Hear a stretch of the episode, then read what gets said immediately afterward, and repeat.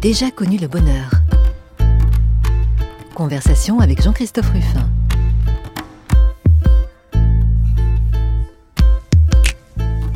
J'ai déjà connu le bonheur, mais ce n'est pas ce qui m'a rendu le plus heureux. C'est ce mot de Jules Renard qui guide cette conversation. Chaque dimanche, j'interroge un invité sur son parcours en essayant de comprendre quelle conception il se fait du bonheur, le sien et celui des autres. Quelles valeurs ont guidé ses choix dans la vie et finalement ce qui l'a rendu le plus heureux. Avec une curiosité de romancier et quelques ruses de médecin, j'essaierai de lui faire livrer ses espoirs, ses déceptions, ses regrets, ses modèles.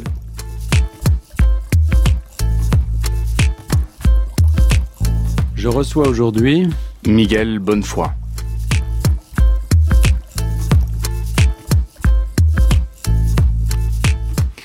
Miguel, Miguel Bonnefoy, vous êtes un, un écrivain, ça c'est sûr. Il paraît que les écrivains n'ont pas de patrie. Tant mieux, parce que la vôtre euh, est-elle le Venezuela, la France, l'Italie, le Portugal? Moi, je veux me présenter comme franco-vénézuélien, car je pense que le métissage est un des chemins positifs que peut prendre l'humanité pour avancer, et j'espère un jour qu'il y aura des passeports avec une double identité, car il y a vraiment à l'intérieur de mon cœur un croisement avec les deux pays. C'est-à-dire que vous êtes né au Venezuela? Je suis né en France d'un père chilien et qui était un exilé politique de la dictature de Augusto Pinochet. Il est donc, euh, il, a, fait Villa Grimaldi, le centre de torture à Santiago, puis après la prison commune, et il est arrivé comme tant de réfugiés politiques chiliens en France, en Europe, plus ou moins dans les années 70. Et ma mère est vénézuélienne de l'ouest du Venezuela. Elle a fait une carrière diplomatique et elle était arrivée ici en France en tant qu'attachée culturelle de l'ambassade du Venezuela à Paris. Ils sont rencontrés ici en France, ils sont multipliés et ont fait des enfants. Alors les bonnes foi, c'est, ça fait partie de ces familles françaises exilées en Amérique du Sud? Exactement. Il me semble que c'est euh, fin 19e, euh, c'est une famille qui venait du Jura, il semblerait, et qui ont fui la France pour arriver au Chili, à Santiago, trouver des terres à cultiver, des ciels euh, plus cléments, plus clairs, pour pouvoir faire des récoltes, et ils se sont installés là. Mais c'est curieux parce que il, semblerait que c'était des personnes qui parlaient en français entre eux, dans des cercles de français, alors qu'ils étaient à l'autre bout du monde. Il lisait des journaux français et on pouvait avoir euh, le matin Monsieur Émile Bonnefoy qui disait à Madame Thérèse, tu as vu, ils viennent de faire une, une autoroute qui va à Saint-Ouen alors qu'il ne prendrait jamais cette autoroute. Il s'habillait comme s'il pleuvait alors qu'il faisait un beau soleil au Chili, justement parce qu'ils voyaient dans la météo qu'il pleuvait à Paris. Ils avaient gardé la France avec eux. Exactement. Et ils cultivaient du, du vin, ils étaient... Non Mila, je dois t'avouer que je n'ai absolument aucune idée. C'est-à-dire que je sais que Émile Bonnefoy, après, est reparti dans la guerre 14-18 et puis est revenu sans un poumon.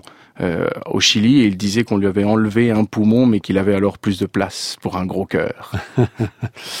alors Miguel Bonnefoy, si je vous ai euh, invité aujourd'hui pour parler du bonheur, c'est parce que je pense que vous êtes un, un de ces écrivains qui, qui prend euh, à bras le corps la vie et qui nous apporte beaucoup de bonheur, en tout cas comme, comme lecteur. Mais c'est aussi parce que justement, euh, vous en avez probablement, bien vous soyez très jeune, euh, vous avez accumulé une expérience multiple du bonheur à travers tous les pays que vous avez connus, que vous avez traversés, où vous avez vécu. On peut d'ailleurs en faire la liste parce que vous, parlez français parfaitement. Euh, vous l'avez appris où d'ailleurs euh, Moi, j'ai été enfant des lycées français puisque comme ma mère était diplomate, alors nous avons beaucoup bougé et sans cesse pour ne pas bousculer l'éducation, on nous mettait dans les lycées français. Donc j'ai appris le lycée dans la bouche des professeurs et dans les livres. C'était la langue de l'intellect quelque part pour moi. Et alors que l'espagnol, le portugais ou d'autres langues étaient vraiment la langue de la récréation, la langue de l'amitié, de la séduction, de la bagarre, tout ça. Parce que vous avez vécu aussi au Portugal Absolument, et à Lisboa. Et vous avez appris le portugais Eh oui, eh hélas, le malgré moi, un cadinho, comme ils disent. Oui, mais le portugais du Portugal, pas oui, le portugais oui, du Brésil. Oui, absolument. Et puis, euh, vous, c'est pas indifférent de le, de le, mentionner, vous avez appris l'italien, puisque vous avez écrit un de vos, un de vos livres en italien. Oui, c'était euh, plus une mésaventure qu'une belle aventure. On, on m'a pris pour le fils perdu d'Yves Bonnefoy et là-bas en Italie. Et alors c'était un peintre italien qui était convaincu que j'étais le fils perdu d'Yves Bonnefoy. Il m'a invité chez lui pour me montrer des, des minotaures. Je lui ai dit que j'avais écrit un texte sur les minotaures. Il m'a demandé qu'est-ce qu'on a pensé ton père. Je, je dis qu'il y avait un malentendu. Et puis aussitôt il a publié le livre. Qui s'appelait Le labyrinthe dans le minotaure. Exactement. Mais que vous avez d'abord publié en italien. Absolument. Et que vous avez écrit en italien? Non, non, non. Je l'ai écrit en français. Oh. Et lui, il l'avait fait traduire par une femme qui s'appelait Simonetta De Franceschi, qui était sourde. Donc je pensais que vous parliez italien. Bah, pas, encore. C'est un livre que je ne peux pas relire, alors du coup. Voilà. Et puis alors le, le, Venezuela. Alors évidemment, euh, vous avez vécu surtout à Caracas, vous, au Venezuela. Oui. Ma mère est de Maracaibo, mais moi j'ai vécu à Caracas. Parmi les, les expériences qui ont été les, les vôtres, on en reparlera. Il y a cette, euh, cette extraordinaire traversée de la jungle, dont, vous avez fait un livre d'ailleurs, qui s'appelle Jungle, euh, et qui vous a mené jusqu'au Salto Angel, c'est-à-dire la plus haute cascade du monde. Exactement. Mais je voudrais revenir là-dessus parce que Déjà, d'une façon un peu superficielle, mais moi je vous classe, bien que vous soyez un écrivain francophone, en tout cas qui d'expression française, vraiment parmi les écrivains sud-américains. C'est-à-dire qu'il y a chez vous une veine qui est celle euh, de Georges Amado, de, de, de, Garcia Marquez et, de bien d'autres. C'est très singulier en France. C'est-à-dire qu'il y a très peu de gens qui font ça. D'abord, comment est-ce que vous avez choisi d'être écrivain? Parce que c'est une vocation qui est venue tout de suite? Ou bien vous avez, vous avez, vous avez mis du temps, vous avez un parcours plus, plus sinueux? Mon père écrit. Euh, quand il est sorti de la dictature, aussitôt il a eu besoin d'écrire un livre sur son passage dans la prison et sous la torture pour essayer justement de faire une forme de catharsis, une forme de purification et faire passer sa noirceur sur la noirceur de personnages et pouvoir mettre des noms et des scènes, de caractériser un petit peu sa douleur. Il écrit en espagnol Il écrit en espagnol, absolument. Et ensuite il a écrit des livres sur les Chiliens réfugiés ici à Paris, puis après des livres sur la paranoïa dont il a souffert énormément en croyant que la DINA et les carabineros étaient encore en train de le rechercher en Europe pour le ramener euh, au Chili. Et je pense en effet avoir vécu avec un homme qui, lui, pour sa part, écrivait sans cesse, m'a donné, bien entendu, par un effet de mimétisme et d'imitation, l'envie d'écrire. Cependant, et je trouve très beau euh, votre manière de, de, parler par rapport à l'héritage latino-américain des écrivains latino-américains, soit Jorge Amado, soit Garcia Marquez, ou même ce soit les Vénézuéliens, que ce soit Romulo Gallego, Arturo Larpiedri, mm. Gustavo Pereira, qui sont des, on les connaît moins malheureusement, ou Miguel Otero Silva, mais, mais sont des grands auteurs vénézuéliens également. Mais moi j'écris en français, donc quelque part il y a là parfois une sorte de parallèle étrange, puisque je parle d'un pays, mais dans une langue qui ne lui appartient pas, quelque part. Et peut-être c'était tout simplement une volonté de pouvoir euh, rompre un peu les clichés sur le Venezuela et de montrer que le Venezuela, eh bien, c'était également une terre de tradition, une terre d'héritage, une terre de musique, une terre de bonheur, dans laquelle on peut également être heureux différemment que les clichés d'un pays de pétrole, un pays de femmes, un pays de plage et un pays où il y a des révolutions. C'est une manière de rendre hommage au courage de ceux qui sont là-bas et qui travaillent pour un monde meilleur, plus heureux. Alors dans votre premier roman qui s'appelait euh, Le voyage d'Octavio, qui est d'ailleurs euh, euh, reçu de nombreux prix, qui été très très remarqué au moment de sa, de sa publication, vous avez écrit en France et en français. Exactement. C'est un livre sur la découverte justement du, du Venezuela. Enfin, c'est une métaphore à travers ce personnage d'illettré là, qui est très singulier, à qui il arrive euh, énormément d'histoires. Il y a quand même toujours ce côté picaresque dans le livre qui est très présent. Mais il y a dans ce livre, au fond, euh, on a le sentiment que vous avez, à travers ce personnage, découvert, plus que vous n'avez voulu le faire découvrir aux autres, mais découvert votre propre mmh, pays. c'est bon, oui. Oui, tout à fait, oui. Sans doute c'est une sorte d'astuce ou une sorte de ruse narrative d'avoir utilisé le personnage d'Octavio pour le faire traverser le pays et alors tout simplement pouvoir parler de tout ce qu'il y a autour. Donc parler des samanes, parler des manguiers, parler des, forêts de San Esteban. Mais ce pays, euh, ce pays, vous le connaissez vraiment? Je le connais mal, si bien que lorsque par exemple j'ai fait la jungle, je me suis rendu compte que je ne connaissais pas du tout la Grande Savane, que je ne connaissais pas du tout l'État Bolívar, que je n'avais absolument aucune idée de tous les peuples primitifs, euh, indigènes, euh, qu'on appelle précolombiens, qui étaient restés là et qui sont les Pémones, et qui sont les Wayuu, et qui sont, euh, bueno, au-delà, après les Yanomami, si on passe plus à Amazonas. Et tout à coup, j'observais que je ne connaissais pas vraiment mon pays. J'en connaissais une minuscule parcelle. Oui, d'ailleurs, vous racontez que les Pémones, c'est un mot qui veut dire personne, qui était adressé en fait aux colons, parce que ça, ça voulait dire nous ne sommes pas des pierres, nous ne sommes pas des animaux. Exactement, pour se différencier des, des, des animaux. Mais il me semble qu'il y a d'autres tribus au Chili qui ont également le même système, et, qui ont également des... des le, le, mot veut dire personne, et donc c'est l'idée de se différencier au regard du colon.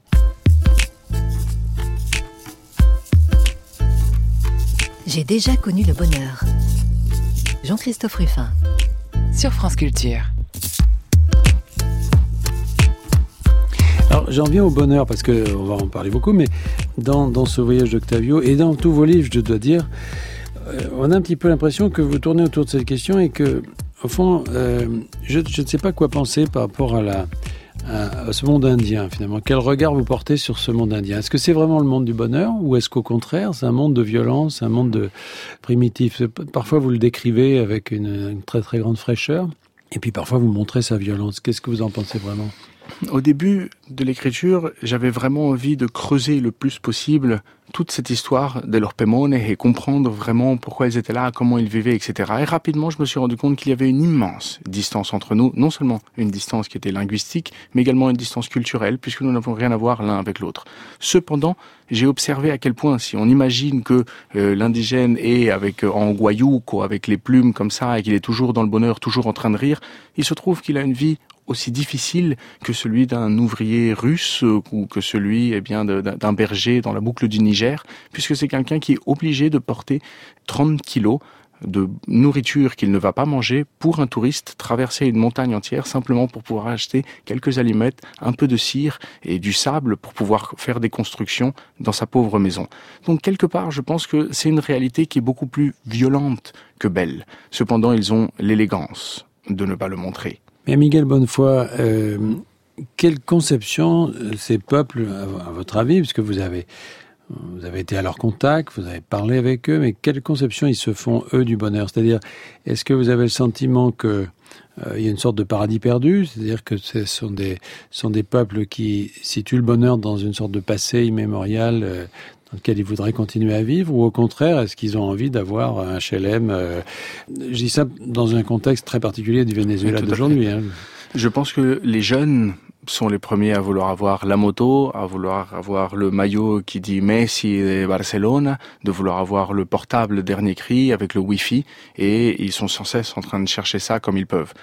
Et les plus anciens, et je pense ici à leurs caciques, qui sont les anciens caciques qui aujourd'hui s'appellent leurs capitaines, qui sont les, les, capitaines des communautés, eux au contraire sont en train de chercher plutôt à développer une forme de tourisme responsable, un tourisme un peu plus écologique, dans lequel ce ne serait pas une sorte de tourisme de masse où ça deviendrait un centre commercial, leur tepouille, mais au contraire, un tourisme dans lequel on pourrait justement être dans le respect de la nature, dans le respect de l'autre, de comprendre quelle est la culture, et alors, bien entendu, eh bien, apporter un petit peu des connaissances du pays. Pourquoi sans cesse aller à la Concagua? Pourquoi sans cesse aller à l'Everest? Pourquoi sans cesse aller à l'Himalaya? Au contraire, les caciques te disent, venez donc au Venezuela, regardez à quel point on peut également faire des treks, des grands trekking, des escalades, des rappels importants ici dans notre région. Et ceci peut-être pourra développer quelque chose.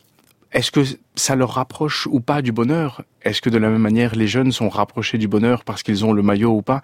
C'est si relatif. Une chose est sûre, c'est que je me demande si le bonheur, c'est pas un peu comme l'horizon, c'est-à-dire que tu t'approches d'un pas, il s'éloigne d'un pas. Tu t'approches de dix pas, il s'éloigne de dix pas. À quoi sert l'horizon À quoi sert le bonheur? À ça, à avancer, à marcher, à aller vers l'avant. En tout cas, Miguel, une bonne fois, ce qui est certain, c'est que à travers vos livres, et, ça, c'est vrai toute la littérature sud-américaine, mais c'est vous en êtes euh, vraiment l'héritier. Il y a quand même un bonheur qui se dégage de la lecture, c'est-à-dire que qu'on le veuille ou non, euh, et même si, vos sujets sont, graves, en fait, euh, on ressent nous, euh, je veux dire nous lecteurs, hein, un grand plaisir à lire tout ça parce que c'est parce qu'il y a une couleur, parce qu'il y a y a ces animaux, parce qu'il y a la vie, parce qu'il y a une sorte de il y a sans arrêt des histoires presque magiques en fait qui, qui, arrivent. Donc le, Venezuela pour vous, je le trouve plus, j'imagine que vous le trouvez peut-être plus gai que, la France dans laquelle vous vivez. Absolument. Et c'est vrai qu'aujourd'hui au Venezuela, il m'était arrivé d'être dans une rencontre littéraire dans laquelle, après avoir lu le livre et avoir parlé du Venezuela, il y avait un monsieur qui s'était levé et qui avait dit vous parlez du Venezuela, mais cependant vous ne parlez pas de la délinquance, vous ne parlez pas de la pénurie, vous ne parlez pas des embouteillages, vous ne parlez pas de l'inflation, vous ne parlez pas de certaines choses qui sont en train d'arriver au Venezuela et même que ce soit les exploitations minières ici et là, et personne n'en parle. Dans Jungle, vous parlez par exemple de la Grande Savane. Est-ce qu'à un moment vous parlez des exploitations minières d'or, d'argent, de cuivre qui sont là-bas et qui sont en train de éradiquer, qui sont en train d'abattre, faire une sorte de, de néo-génocide aujourd'hui, et pourtant vous en parlez pas. Naturellement que le monsieur avait raison, et moi j'ai été le premier à le remercier et à accorder et à reconnaître qu'il avait raison. Cependant, peut-être mon travail est simplement celui de montrer un Venezuela qui est aussi un Venezuela coloré dans lequel il y a également des personnes qui se dressent face à l'hégémonie violente de certains pays ou de certains groupes et qui essayent de montrer à quel point on peut créer un monde nouveau.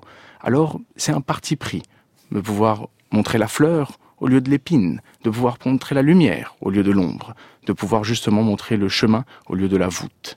Vous avez choisi, Miguel Bonnefoy, la, la voie euh, romanesque, euh, la fiction, à travers euh, deux romans et des nouvelles que vous avez déjà publiées. Donc Le voyage d'Octavio et puis Sucre Noir, dont on va en parler, qui paraît à la rentrée aux éditions Rivage. Mais vous avez aussi écrit un petit livre qui s'appelle Jungle, il est pas si petit que ça, d'ailleurs, il est, il est, petit dans son édition de poche, mais il a rétréci un peu au lavage, mais qui m'avait beaucoup intéressé quand il était paru, et je dois dire que c'est c'est aussi ce mélange que, que j'aime chez vous, c'est qu'il y a la fiction, bien sûr, mais vous êtes allé aussi au contact. Et Jungle, c'est plutôt une sorte de reportage, hein. c'est le récit de, d'un voyage que vous avez fait. Exactement. Et on m'a invité pour faire ce voyage pendant 14 jours avec 14 euh, Les Pemone, c'est ces tribus... Exactement, les, les, tribus euh, indigènes qui vivent dans le, dans le sud du Venezuela, au niveau de l'Estado Bolívar, et qui sont installés là depuis des années dans de petites communautés qui s'appellent Camarata, qui s'appellent Santa Marta, etc., et qui vivent du conuco, qui vivent de, de, de la récolte de yucca et de maïs, et qui sont là. Et quand il y a des groupes de touristes qui arrivent, ce qui est très rare, ils sont alors des porteurs, car il se trouve que selon eux, la, la jungle est tellement difficile d'accès avec des racines qui sont si grandes que la mule ne peut pas passer. Alors c'est l'homme qui doit porter. Et c'est avec beaucoup d'ironie qu'il y avait euh, un des Pémones qui me racontait ça en disant imagine-toi, s'il y avait ici une autoroute, alors la mule prendrait notre travail, alors il faudrait pas la payer, alors nous on est en train de remplacer la mule. Enfin, imagine-toi la situation. C'est le fameux Abraham, le chef des, des, des, porteurs. Et vous racontez que vous, vous faites aussi la mule. D'ailleurs, euh, Miguel Bonnefoy, et qu'à un moment donné, vous, vous trébuchez et vous mettez la main dans un terrier et qu'au fond du terrier, il y a des poils. Alors vous, vous, vous ressortez la main en, en, hurlant. Tout ça, moi, qu'est-ce que vous voulez? Ça, ça me rend heureux quand je lis ça. J'adore ça. Et là, on n'est pas dans la fiction. C'est-à-dire que vous parlez peut-être pas des drames du Venezuela, mais vous parlez de choses qui existent, que vous avez, que vous avez vues. Et au fond, vous avez découvert, à travers ce livre Jungle, vous découvrez votre pays, en quelque sorte. Euh, en tout cas, des aspects de votre pays. Mais nous, on les découvre aussi avec vous. Oui on vous suit dans ce dans ce dans ce livre. Oui. alors vous racontez pas tout là parce que il y a un but quand même dans ce voyage. Exactement. L'idée était alors, ce sont des, des formations tabulaires et, on monte au, autour de 2500 d'altitude. On fait ça en trois jours, ce qui est pas énorme par rapport à ce que d'autres personnes peuvent faire dans d'autres montagnes. Et ce qui est difficile, c'est vraiment traverser de pointe à pointe cette espèce d'immense sommet qui est un sommet plat et qui a une, une presque pas de végétation. C'est un paysage presque lunaire comme ça avec une, une grande de, falaise de, dans la jungle. Exactement sur d'immenses falaises, grands comme, comme l'Arménie, c'est gigantesque, et il faut alors la traverser de pointe à pointe jusqu'à arriver là où naît la cascade la plus haute du monde, qui s'appelle El Salto Ángel, et en indigène c'est Kerepacupa Vena, et c'était important pour moi de l'appeler Kerepacupa Vena, justement, eh bien, pour rendre hommage à une langue indigène qui est en train de se perdre, et ne pas être toujours en train de reprendre les termes espagnols qui sont les termes du colon et ce serait alors continuer à nourrir cette espèce de colonie linguistique de laquelle on souffre autant. Venezuela veut dire petite Venise, tout simplement. Donc euh, Venezuela aurait dû s'appeler Orinoquia ou Orinoco. Et alors on l'a appelé Venezuela, petite Venise. Donc encore une fois, ramener sans cesse à l'hégémonie du, du colon. Quoi qu'il en soit, l'idée était d'arriver alors sur, les, euh, sur la racine du Kerepacupaivena et la descendre en rappel. Elle est si haute qu'on a mis deux jours à la descendre en rappel. Oui, parce que ce qu'il faut dire, c'est que cette montagne a été équipée, parce qu'on ne peut pas descendre en rappel comme ça, il faut qu'il y ait des chaînes. Euh... Absolument. Donc vous aviez l'équipement pour ça. Oui. Mais vous avez fait 1000 mètres de rappel. Euh, il faut dire qu'on fait en général une longueur de 40 mètres à peu près, voilà, bravo. pas plus. Absolument. Donc ça vous en fait pas mal. Ça nous en a fait presque 14. Euh, on, a, on a passé la, la, journée entière à le faire, les, les, deux jours entiers. Il y avait également, euh, et je pense à Stéphanie Baudet, qui elle, elle avait ah bah oui, fait le fait travail de l'ascension. On avait fait une rencontre ensemble et c'était très drôle. Elle me disait, moi j'ai monté, toi t'es descendu, non et, ah, euh, oui, et, ils ont mis eux 14 jours avec son mari Arnaud Petit dans la, dans la voie. Absolument. Alors eux aussi, ils ont une idée du bonheur qui est très particulière, mais eux c'est le bonheur euh, vertical et oui. vers le haut. Bah, c'est ça, ascendant en effet, alors que le, le, le, bonheur ici était celui de descendre la cascade avec cette espèce de vacarme de l'eau et de dormir à mi-chemin dans une sorte de grotte que nous avons trouvée à 500 mètres d'altitude, qu'ils ont appelé la cueva, qui, qui veut dire tout simplement grotte en espagnol, pour après finir dans la jungle et récupérer El Rio Churu, où devait nous attendre une pirogue, qui ne nous attendait pas d'ailleurs. Et puis après, marcher dans les berges jusqu'à trouver la première communauté indigène qu'on allait trouver après près de trois semaines de solitude, qui était Isla. Un de vos coéquipiers euh, a cette formule très très drôle, c'est qu'il pense que quand on écrit quelque chose, ça se produit. Oui. J'avais beaucoup aimé cette idée qu'il m'avait, il avait présentée. Il avait un petit carnet dans lequel il disait qu'il y avait une sorte d'acte magique dans l'écriture et que si on arrive à formuler les choses, on en attire la réalisation. non, non, pas du tout. C'était Daniel et euh, moi je pense que ça doit être un garçon de, de Caracas ou de Valencia et, et lui il était là simplement un amoureux du trekking, un amoureux de l'escalade et qui accompagnait Henry González dans tous les différents treks.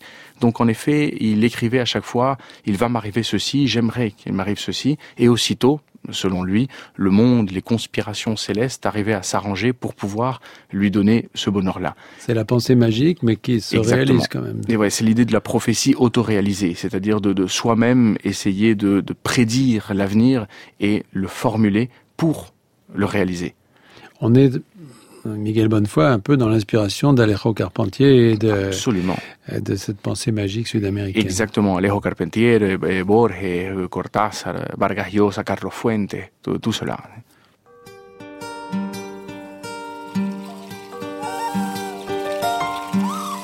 Lentamente y despacito, te me fuiste consumiendo y sin poder hacer nada mi vida te fui perdiendo. El alba por mi ventana, extraño se ve llegar y hay un palpito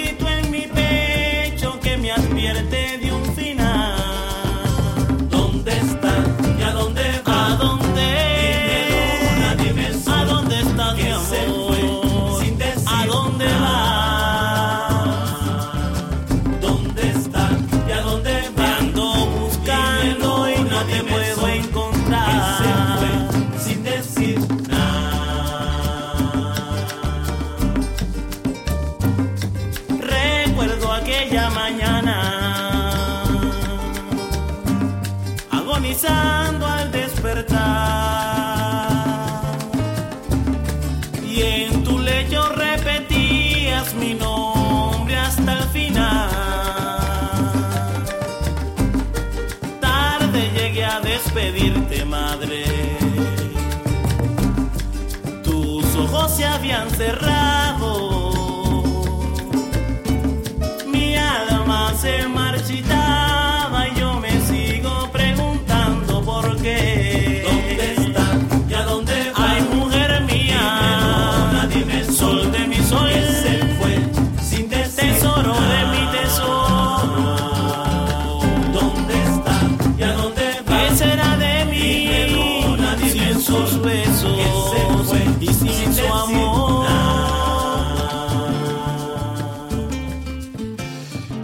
Miguel Bonnefoy, on ne pouvait pas faire autrement quand même que de mettre un morceau de, de musique vénézuélienne. Le groupe s'appelle Tazajo Tambu et le morceau s'intitule Elodia. Vous les connaissez? Non, euh, non, hélas non. Mais je vais rentrer chez moi immédiatement. Je vais même pas chercher. Et vous pensez que c'est de quelle origine dans, le Venezuela? Oui, et ben, j'ai en effet euh, vu énormément de, tambours et cette espèce de couleur, euh, cette langue complètement musicale, et j'ai l'impression que peut-être ça vient plus de l'Afrique que du monde indigène. Encore une fois, au Venezuela, il y a cette tresse dans laquelle on retrouve trois identités qui créent la tresse de l'identité nationale avec euh, avec l'Espagne, avec l'Afrique et avec les indigènes. Et toute cette ce, bonheur de la de la salsa, de l'azúcar, de, de, de Celia Cruz, comme ça, de Oscar de León, etc., nous vient beaucoup plus de l'Afrique que de l'indigène, qui au contraire, ce sont des, des peuples qui sont plus silencieux, qui sont plus muets, qui sont une forme de, de, dignité euh, simple et fermée. Et alors, c'est vraiment la flûte, c'est au bord du feu. Mais, mais toute cette, cette ce mouvement, ce, ce, ce jeu de hanches et d'épaules vient sans doute beaucoup plus de tous les esclaves africains qui ont composé et qui ont nourri notre identité, qui ont nourri notre langue également. Vous voulez dire, Miguel Bonnefoy, qu'au fond, la, la dimension indienne, c'est une dimension de gravité euh, plus, que de, plus que de bonheur, en fait. Alors j'ai eu cette impression, heureusement que le bonheur est relatif, du coup on peut le retrouver ici et là, mais dans cet C'est une autre imaginaire... conception du bonheur, la mélancolie. peut en Absolument, oui, bravo, exactement. C'est une autre conception de bonheur, tout à fait, que, comme on dit que, que l'ombre est une autre forme de lumière, c'est non, c'est vraiment cette même idée. Et euh, naturellement, était, je pense que dans l'imaginaire collectif de cette idée du bonheur, c'est-à-dire le carnaval, c'est-à-dire les couleurs, c'est-à-dire les gens qui dansent et qui se touchent, ça vient pour le Venezuela beaucoup plus de l'Afrique que du monde indigène. Alors, j'en viens à votre dernier, dernier ouvrage, Sucre Noir, qui est un très très beau roman qui paraît là à la rentrée, qui est un roman, euh, alors, encore plus ample d'une certaine façon que, que celui, euh, que, le, que le premier, le voyage d'Octavio, mais qui, a, qui est dans la même veine, toujours, et qui est construit autour d'une première scène absolument stupéfiante d'un navire, un bateau, un corsaire qui est échoué, comme ça, sur le haut d'une forêt. Absolument. Et il y a un trésor. Est-ce que, à travers tout ça, ce livre, qui, sans le dire, peut-être à travers son titre, euh, nous parlerait de, du pétrole? Exactement. Quelque part, l'idée était de passer par l'allégorie, de passer par la fable, de passer par la parabole pour pouvoir raconter la réalité politique d'un pays.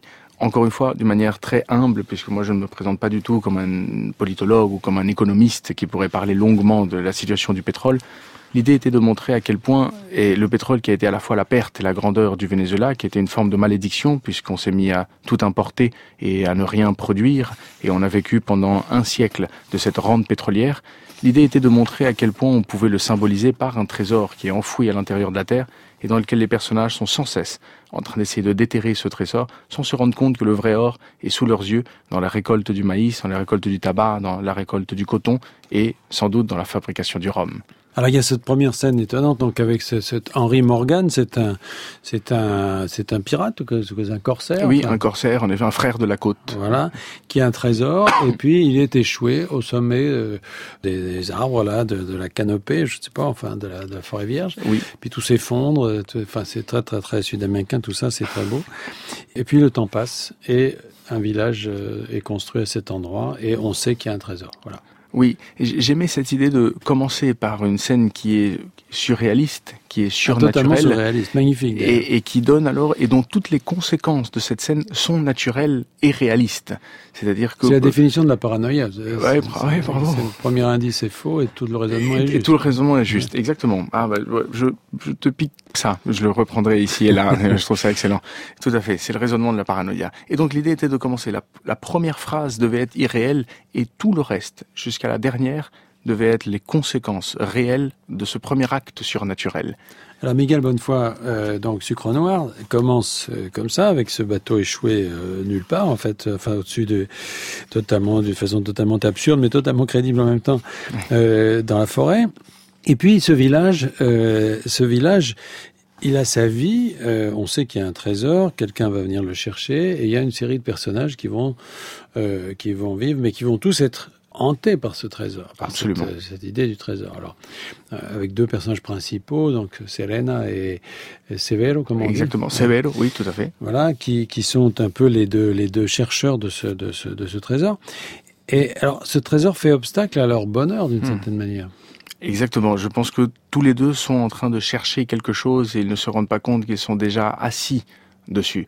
Severo Bracamonte est sans cesse en train de chasser son trésor, en train vient, de le chercher. Severo Bracamonte vient peut-être de, de, la ville, de quelque part, et, et était, il apparaît aussitôt. L'idée était aussi de, comme le voyage d'Octavio ou Jungle, c'était des romans dans lesquels la structure narrative est dans un déplacement géographique. L'idée ici, pour Sucre Noir, était de rester au même endroit et que ce soit le monde qui vient vers lui. Severo arrive, cherche sans cesse le trésor et puis se rend pas compte qu'il est devant Serena et bien entendu il est devant l'amour qui est sans doute le plus beau des trésors puisque il n'a pas besoin d'une pelle pour aller déterrer la terre sinon tout simplement avoir le regard de, de elle. Serena sans cesse est en train de chercher une meilleure vie, des horizons à atteindre, un côté peut-être un petit peu Emma Bovary dans lequel elle cherche sans cesse quelque chose de plus et ne se rend peut-être pas compte eh bien que sa grandeur est tout simplement là dans la ferme, dans la fabrication du rhum, dans la patience avec la famille, sans doute dans l'amour avec Severo et dans les qu'elle connaîtra plus tard, etc. Encore une fois, l'idée était de montrer comment, dans ce voyage, quand les personnages à l'intérieur des galeries de leur propre cœur, ils ne se rendent pas compte eh bien qu'ils ont déjà la pépite d'or qu'ils cherchent sans cesse dans la fange. C'est ça qui est très étonnant dans ce livre, d'ailleurs, c'est qu'en effet, c'est un livre sur le bonheur. Je veux dire que ça, c'est certain, mais avec cet obstacle évidemment permanent, l'idée que qu'en effet, le bonheur ne peut être qu'ailleurs, quoi. Bon, et, évidemment, il y a, y a ce personnage très étonnante, cette petite vieille qui vient tous les 1er novembre fleurir une, une, enfin célébrer la mémoire d'un disparu. Exactement. Voilà, et qui va leur indiquer au fond le, le, le vrai lieu où, où, se trouve le trésor. Mais je veux pas tout raconter parce que ça, enfin, en réalité, c'est pas oui. un roman policier, ça n'a aucune importance de exactement. la fin. Voilà, exactement. Ce qui est très beau, c'est le style, c'est la, c'est la progression des choses et c'est le, c'est cette espèce de, de poésie qui se dégage, poésie magique en fait, qui Tout se fait. dégage de, de, de, de toutes ces pages. Mais donc, c'est un livre pour vous, au fond, sur sur le drame du Venezuela d'une certaine manière, sur le, sur le drame de tous ces pays d'ailleurs qui dépendent d'une richesse cachée. Exactement. Quelque part, se rendre compte à quel point, eh bien, le Venezuela, encore une fois, puisqu'il a tout misé sur le pétrole, ne s'est pas rendu compte que, et je pense qu'il paye aujourd'hui ses pots cassés, ne s'est pas rendu compte qu'il avait qu'il était assis sur une des terres les plus riches à produire, dans lesquelles il pouvait avoir tout le riz dont il avait besoin, toute la viande dont il avait besoin, toutes les, les, volières pleines de poulets, les, les, vaches pleines de prés. S'il avait besoin d'électricité, faire des barrages, car on a des fleuves absolument magnifiques qui pourraient nous donner toute l'électricité nécessaire, alors que on a sans cesse essayer de tirer cet or noir de la terre, le revendre à l'extérieur et alors avoir cette rente pétrolière. De la même manière, les personnages qui sans cesse sont en train de retourner la terre pour trouver un trésor, pensant que leur bonheur est à douze pieds sous terre dans un coffre scellé de douze clous d'argent, sans se rendre compte qu'il est devant lui le bonheur et qu'il n'a pas besoin de toucher cette terre. Une des racines et l'envie d'écrire le livre a été justement un très beau texte de Cabrujas, qui est un écrivain journaliste vénézuélien, qui tout à coup avait écrit quelque part, comme ça, dans un, dans un livre obscur qu'il faudrait que je retrouve, que son grand-père lui disait, écoute, était, arrête d'être en train d'aller à l'université, d'être en train d'aller à l'école et euh, d'apprendre des grandes choses, prends une et va retourner dans ce champ de canne à sucre le trésor qui est sans doute enfoui, laissé là par des pirates des Caraïbes. Et Cabruja lui-même dit, mon grand-père me disait ça, moi enfant, j'avais comme ça joué un petit peu dans la terre pour essayer de le trouver, mais ce n'est beaucoup plus tard que j'ai compris qu'il y avait là une allégorie, qu'il y avait une métaphore du pétrole vénézuélien et que j'avais devant moi avec mon grand-père exactement cette mentalité d'un siècle entier de personnages qui ont sans cesse relevé la terre pour trouver leur bonheur au fond d'un terrier. Enfin, Miguel Bonnefoy, c'est un peu aussi euh, euh, les femmes de la fontaine, c'est un peu le laboureur bah, à ses bravo, enfants. Absolument, euh, tout à fait. Si ce n'est que le laboureur, il n'a pas de pétrole. Il n'a pas de pétrole. Lui, pour le coup, il veut semer.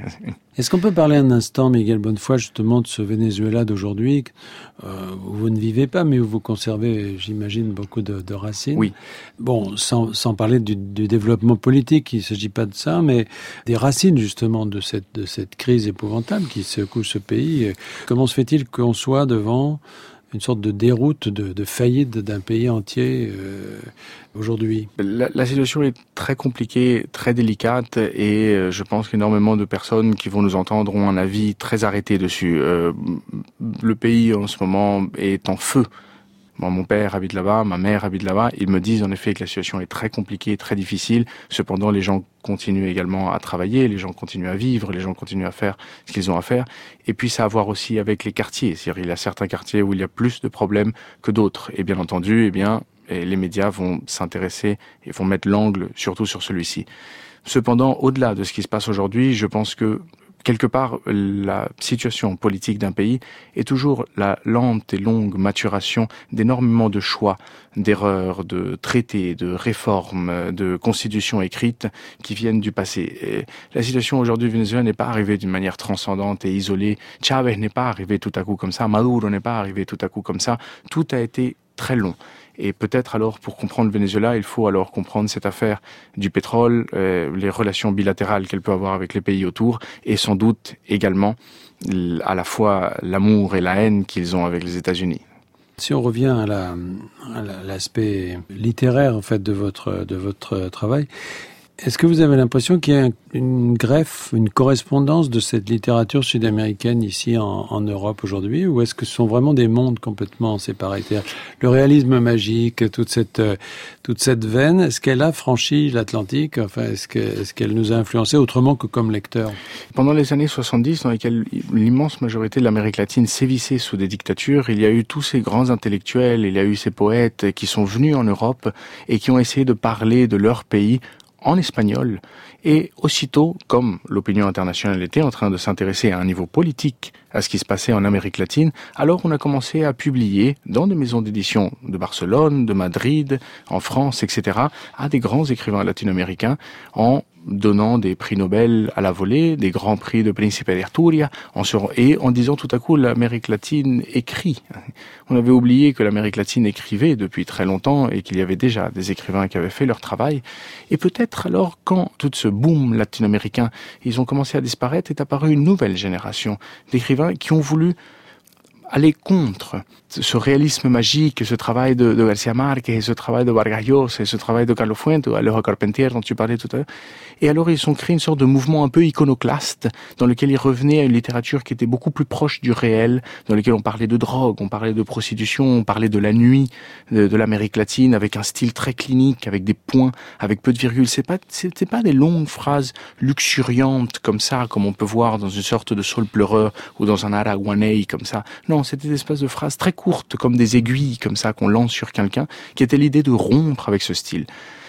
Je veux croire aujourd'hui, et encore une fois avec beaucoup d'humilité et beaucoup de modestie, que moi je me place peut-être plus dans cette littérature du réalisme magique qui m'intéresse davantage, que je trouve belle et qui n'est pas le privilège de l'Amérique latine car la France et l'Europe ont toujours eu une frontière poreuse entre la magie et la réalité dans leurs livres. Et donc cette première scène avec ce bateau qui se retrouve sur les arbres, sur la canopée, peut-être qu'on aurait pu la retrouver dans un Marcel Aimé, dans un Gogol, dans un Pirandello, on aurait pu la retrouver ici et là Aujourd'hui, elle se retrouve avec un auteur qui est franco-vénézuélien, donc aussitôt on va penser plutôt à l'Amérique latine, mais je veux croire qu'il y a dans la littérature une très vieille, un long héritage de toute cette magie qui peut se retrouver à l'intérieur du réel. Non, mais c'est ça qui est très intéressant, Miguel Bonnefoy, dans, notamment dans Sucre Noir, c'est qu'effectivement, on n'a pas l'impression d'un livre gratuit, c'est-à-dire que euh, a l'impression d'un roman qui qui parle de, de choses profondément euh, présentes et, éternelles, mais, présentes aussi, dans une forme qui, en effet, euh, surprend parce que c'est une forme qui, qui a été, euh, dont, on, a l'impression de dater euh, dans, les, et je trouve assez rafraîchissante de voir que un jeune auteur comme vous, vous avez, vous avez 30 ans et vous écrivez euh, comme ça, et je trouve ça euh, extrêmement, extrêmement agréable. Dans les autres auteurs sud-américains et notamment vénézuéliens d'aujourd'hui. Qui, qui est-ce que vous admirez Qui est-ce que vous suivez Enfin, les, les, actuel ou passé d'ailleurs? Absolument. Je, je dois avouer en effet que en ce moment, comme ben, je vis pas au Venezuela depuis quatre ans, eh bien, j'ai peu reçu de livres de, de, jeunes vénézuéliens. Je sais en effet que lorsque j'y vais, et là j'y vais de nouveau pour euh, publier Azúcar Negra, puisqu'il a été publié au Venezuela, mmh. et c'est toujours drôle de se rendre compte à quel point il y a ce jeu de, de différentes publications, parce que moi j'écris en français, mais sur le Venezuela. Donc tu peux imaginer que lorsque j'arrive au Venezuela, et je suis devant une assemblée, ils me disent, eh bien, pourquoi avez-vous pris tant de temps pour raconter des choses aussi simples? Par exemple, pourquoi avoir pris tant de euh, paragraphes, des kilomètres d'encre pour dire comment on fait, on cuisine une arepa, alors qu'on cuisine des arepas à, à tour de bras tous les jours au Venezuela. Je disais oui, parce que c'est vraiment tendu vers un public qui est français et pas vénézuélien, si bien que parfois la traductrice m'avait demandé est-ce qu'on n'enlèverait pas certains passages pour le public vénézuélien, tellement c'est évident, si tu veux eux. Donc quelque part, il y avait vraiment ce jeu-là. Par rapport aux, jeunes vénézuéliens, ils s'approchaient vers moi. Certains me disent qu'ils écrivent, qu'ils aimeraient être publiés, et, je suis le premier à leur, euh, à leur présenter mon éditeur, à travailler avec eux, etc. Aujourd'hui également avec le numérique, c'est étonnant de voir à quel point il y a des blogs sur Internet dans lesquels les écrivains, des jeunes qui n'ont pas d'éditeur, essayent de publier directement sur le net pour pouvoir avoir accès au monde entier. Et c'est là où on se rend compte que pendant qu'on parle, il y a tant de jeunes auteurs qui sont dans des chambres et qui sont peut-être en train d'écrire le plus beau vers de la littérature, mais est-ce que quelqu'un le lira? C'est là alors où on se rend compte eh bien, que la beauté comme le bonheur n'est le privilège de personne. Mais pourquoi avoir choisi d'écrire en français? Parce que j'avais étudié dans les lycées français à l'étranger et donc naturellement on m'a appris quelles étaient les astuces les ruses de la langue française et pour raconter une histoire, pour développer une idée, alors on me l'avait appris à le faire en français. L'espagnol pour moi, c'est une langue qui est beaucoup plus primitive dans mon cœur, qui est beaucoup plus sanguine, beaucoup plus rapide et donc quelque part je me sens pas entièrement à l'aise pour pouvoir parfaitement construire eh, des phrases ou créer une grammaire ou vraiment faire une belle structure narrative, donner une épaisseur à un personnage, peut-être qu'il me manquerait un petit peu.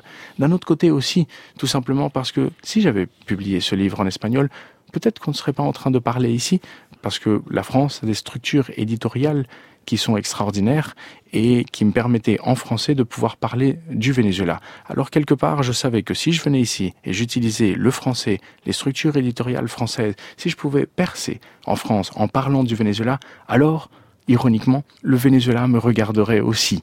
Si j'étais resté là-bas en écrivant en espagnol, les structures éditoriales ne sont pas si mm. grandes, ne sont pas si importantes. Et en publiant en Monterrey, je n'aurais sans doute pas eu l'écho que j'ai pu avoir en français.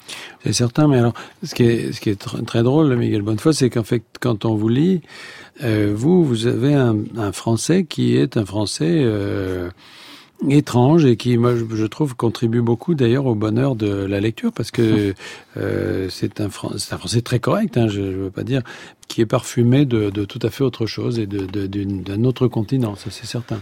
Peut-être il y a là ce qu'on a pu trouver dans le mouvement de la négritude, par exemple, en France. C'est-à-dire que la France, avec ses colonies, a déraciné l'arbre linguistique et allait le planter sur une autre terre qui avait d'autres richesses, d'autres minéraux, d'autres vitamines, et alors a donné un arbre qui, lui, s'est ramifié d'une façon différente, a donné des fruits qu'on ne soupçonnait pas, si bien que lorsque Léopold Sédar Senghor, ou lorsque Damas, ou lorsque Diop, ou lorsque Aimé Césaire revenaient avec des textes, eh bien, les premiers à se surprendre étaient les grands professeurs de la Sorbonne et qui, en lisant leurs textes, disaient « je redécouvre ma propre langue ».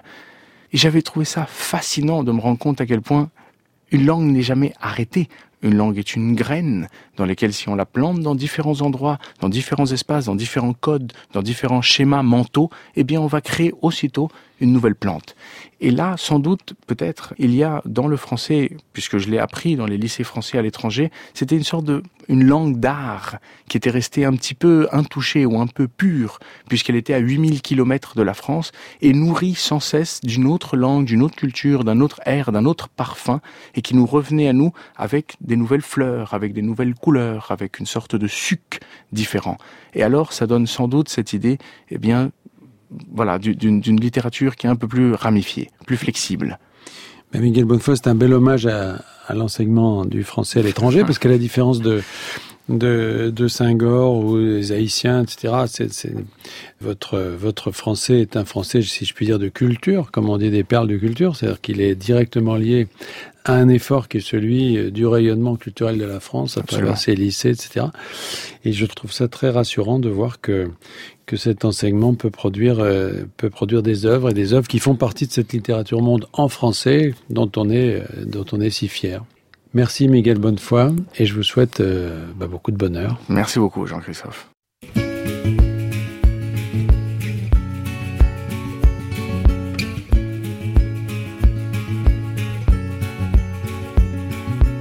J'ai déjà connu le bonheur, on se retrouve la semaine prochaine, dimanche, pour une nouvelle émission. À la technique aujourd'hui, Philippe Mercher. Réalisation Vincent Abouchard. Attaché de production Thierry Beauchamp. Vous pouvez réécouter cette émission sur le site de France Culture ou la retrouver sur l'application Radio France Podcast. La semaine prochaine, dimanche, une nouvelle conversation autour du bonheur. Dans quelques instants, une histoire particulière.